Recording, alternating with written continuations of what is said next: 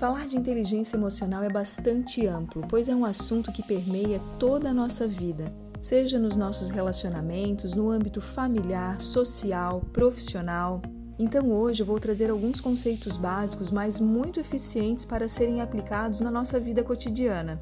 Ser inteligente emocionalmente tem um preceito básico que é ter flexibilidade em conceber problemas apenas como problemas a serem solucionados, nada além disso. Não é a situação em si que faz a gente se sentir e se comportar de determinada maneira, mas é a interpretação que damos sobre essa realidade. É isso que faz toda a diferença.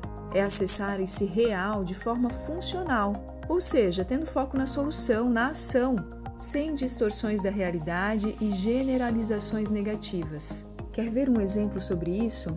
Quando eu penso ou comento, está vendo? Quando eu mudei de cidade consegui um emprego melhor, acontece um caso de doença na família que faz com que eu tenha que retornar para minha cidade natal. Sempre que eu conquisto algo, alguma coisa dá errada.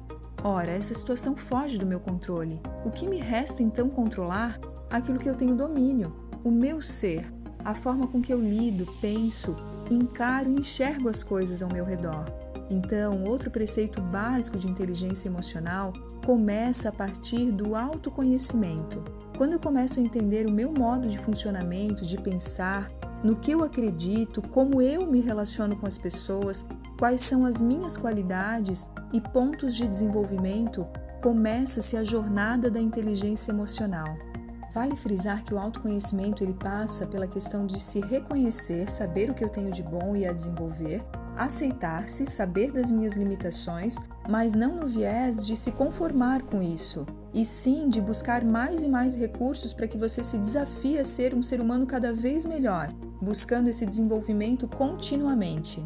Quanto mais eu adoto uma postura reflexiva e não reativa frente a algum acontecimento que me faça ter uma oscilação negativa das minhas emoções, mais eu trago isso para o campo da consciência.